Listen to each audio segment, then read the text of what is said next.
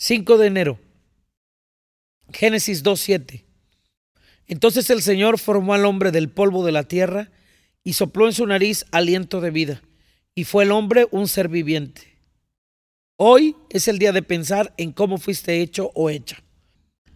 No solo se trató de juntar polvo y moldear, se trata de que fuiste hecho a mano, se trata de que eres una obra especial y única.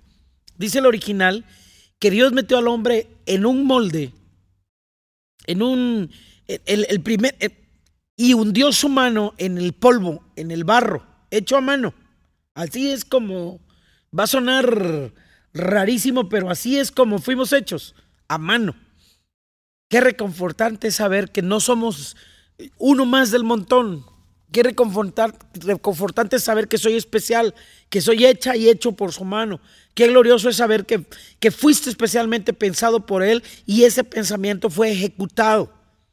Piensa en que hoy el molde es el vientre, el útero de la madre que te concibió, la semilla del padre que te engendró. Unidos ese padre y esa madre por voluntad divina.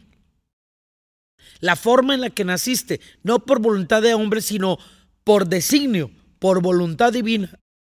Y así, moldeado, formado, se acercó eh, Dios a Adán, al primer hombre, y como si le fuera a dar un beso apasionado, y sopló de su aliento, de su espíritu, de aquello que rige al Padre, y lo depositó en aquel primer hombre, cabeza de toda la humanidad, modelo a seguir, depósito de su vida, de sus principios. Dice el original que es su manera de pensarlo, de que depositó sobre la nariz de su obra.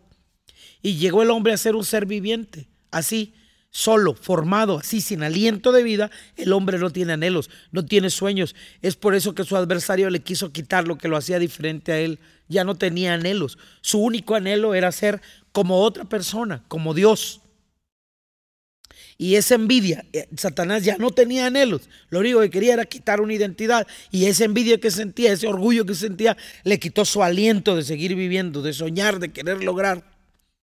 Dios te ha formado, hecho a mano que nada te quite su espíritu, ni siquiera los momentos adversos, ni la enfermedad, ni el presente, ni el futuro. Esa es tu diferencia. Tienes su aliento de vida, aunque todas las personas han sido hechas a imagen y semejanza de Dios, no todas tienen su espíritu, su forma de pensar.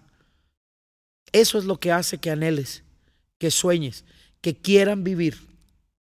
No por vivir, sino vivir con propósito. Fuiste hecho a mano habitado por su espíritu. Nada más puedes pedir.